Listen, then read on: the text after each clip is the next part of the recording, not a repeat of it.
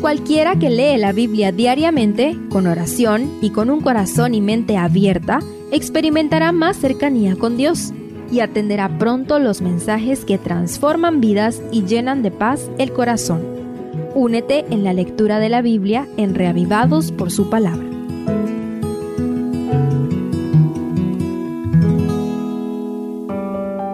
Salmo 68 es un salmo que hace un recorrido poético desde la salida de Egipto hasta el establecimiento del arca del pacto en Jerusalén.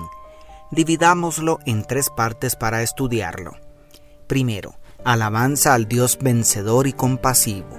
Los primeros seis versículos parecieran ser dos estrofas dedicadas a la alabanza a Dios por su poder y victoria sobre sus enemigos y por su compasión hacia los más débiles. Los primeros tres versículos se enfocan en adorar a Dios por su poder victorioso. Los enemigos son destruidos, los más justos se alegrarán. Además, los versos 4 al 6 se enfocan en la compasión divina hacia los pobres, las viudas, los huérfanos y los cautivos. Es maravillosa la perfecta combinación que existe en la persona de Dios de poder y compasión. ¿Cómo no alabar a un Dios así? Segundo, de Egipto a Jerusalén. A partir del verso 7 se aborda el tema central del Salmo, partiendo de la salida de la esclavitud de Egipto, atravesando el desierto y la conquista de Canaán, hasta el establecimiento de la capital de Israel en Jerusalén y el traslado del arca del pacto al lugar donde se construiría el glorioso templo de Salomón.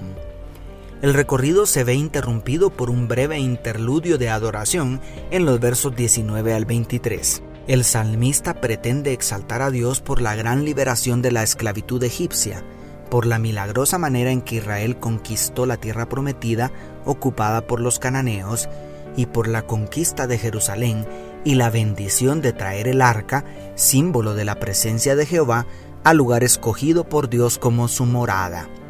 El poema nos hace imaginar el traslado de la gloriosa manifestación de Dios en el monte Sinaí hacia el monte de Sión, donde más tarde se construiría el majestuoso templo. Esta historia de la liberación egipcia hasta el establecimiento glorioso de Jerusalén provee en gran medida la identidad para el pueblo de Israel.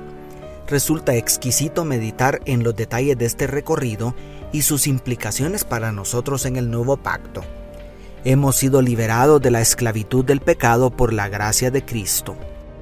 Él ha conquistado para nosotros un espacio en los lugares celestiales con las insondables promesas del plan de salvación y actualmente intercede por nosotros para conducirnos con seguridad hacia una nueva Jerusalén donde su presencia permanecerá por la eternidad con todos los redimidos. Aleluya.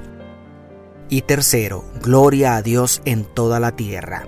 Después de llevarnos al monte Sinaí a contemplar una visión del santuario, el salmo representa a todas las tribus de Israel adorándolo en el lugar sagrado.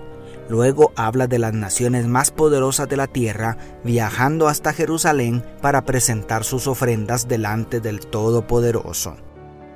La última estrofa vuelve al tema de la adoración porque Dios es digno de ser adorado por todas las naciones de la tierra.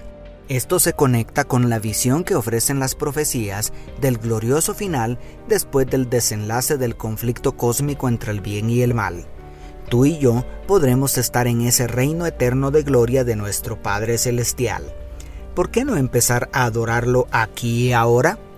Dios te bendiga tu pastor y amigo Selvin Sosa.